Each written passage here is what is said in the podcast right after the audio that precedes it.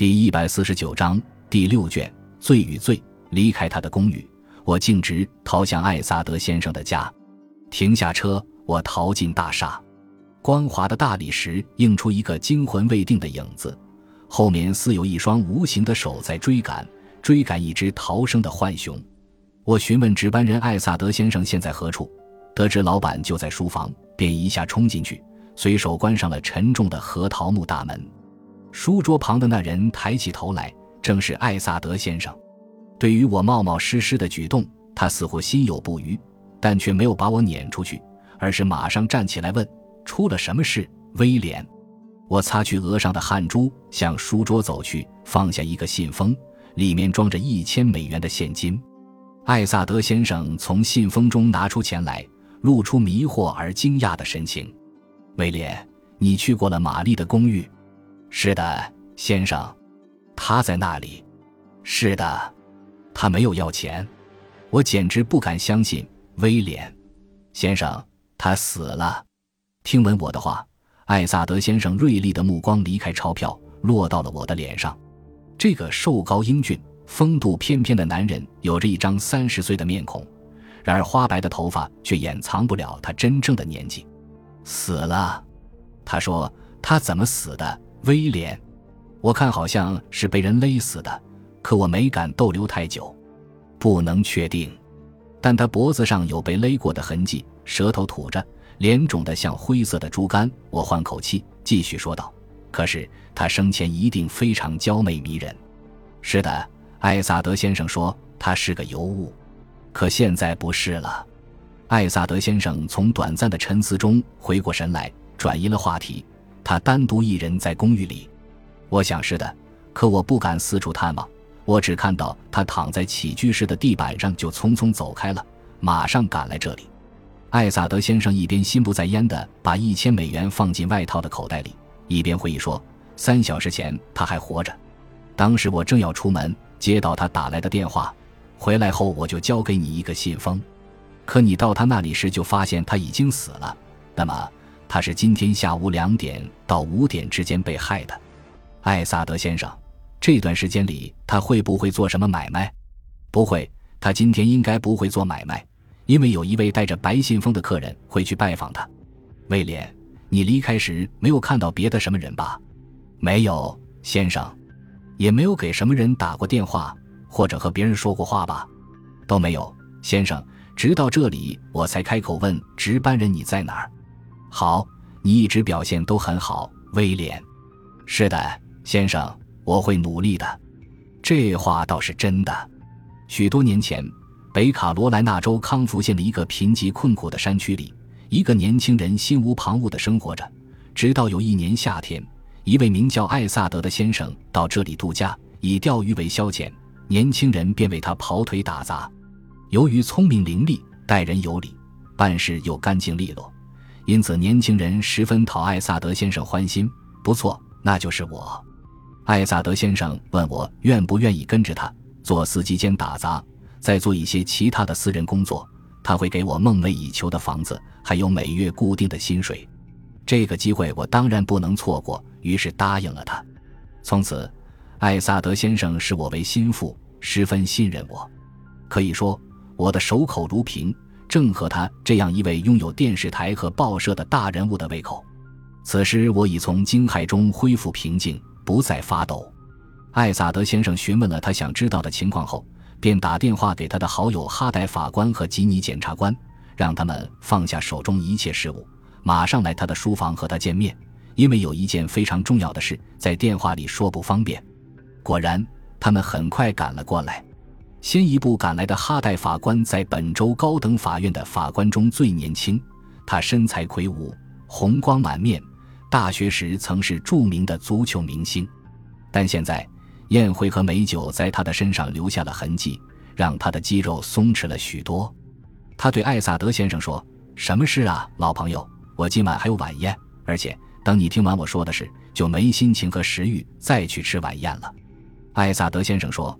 为了省得还要再重复一遍，你先耐心等一会儿，等吉尼来了再说。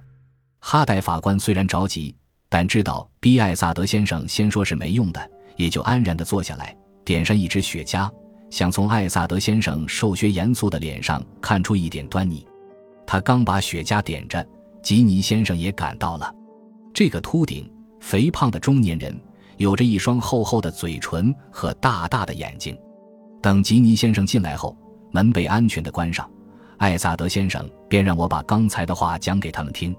于是我开口说道：“玛丽小姐死了。”法官听到这句话，眼睛睁得大大的，眨也不眨。而检察官一手抚着脖子，一手摸着椅子坐下来，如鲠在喉，许久说不出话。怎么死的？还是法官打破了平静，他的声音努力保持着冷静。我想是被谋害的。我说。这时，吉尼检察官的呼吸声变得粗重起来，但仍未说话。还是法官问道：“用什么方法？窒息而死？看上去是那样。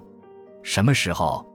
艾萨德先生接口说：“两点到五点之间。”这时，吉尼检察官终于粗哑地叫起来：“凶手还没抓到，我无权审判。你现在通知我做什么？你凭什么认我会对此案会感兴趣？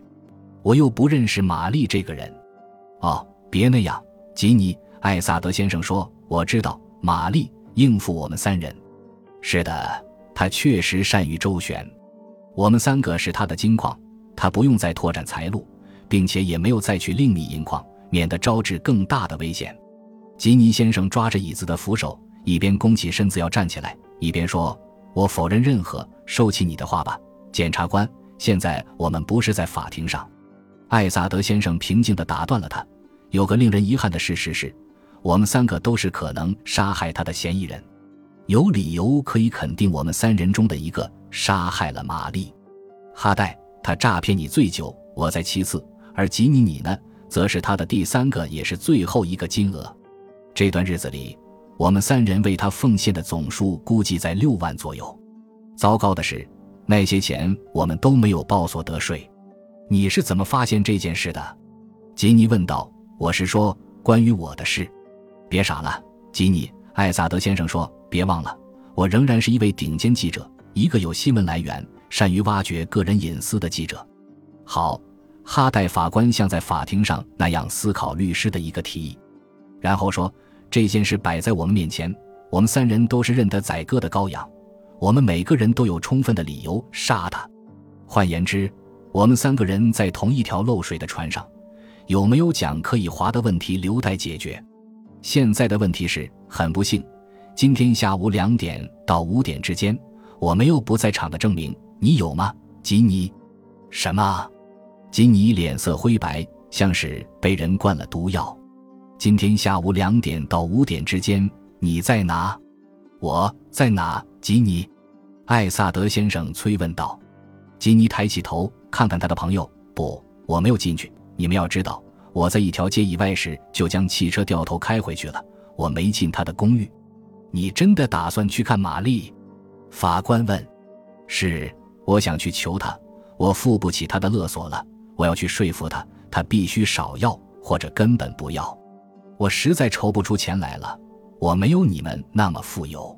可是你害怕了，艾萨德先生说，所以实际上你没有去看他，是真的。艾萨德，你得相信我。不论我们是否相信你，法官用冷静而近于无情的声音说，都没有多大关系。重要的是。你没有不在场证明，那么你呢，艾萨德？艾萨德先生摇了摇头。下午两点钟，我接到他的电话，他提醒我要我五点钟派威廉给他送去一千元。然后我开车出去看了一块打算购买的地皮，回来就派威廉去送钱了。这么说，我们当中任何一个人都有可能杀他。法官说。这时，吉尼紧张而急促的声音使气氛更加紧张起来。听我说，我没杀他。如果这丑闻涉及到我的话，我就完了。我们三人，他的眼中流露出悲哀的神色，全完了。市政厅警察局里的那些人一直想找我们的茬儿，我们不能和任何谋杀案沾边儿。即使艾萨德控制了电视台和报纸，也不可以，绝对不能。完全正确，吉尼。艾萨德先生说：“有时候你几乎让我相信你确实有脑筋，除了你在政界使用的伎俩。”我们能不能想想其他的办法来掩饰这件事？感谢您的收听，喜欢别忘了订阅加关注，主页有更多精彩内容。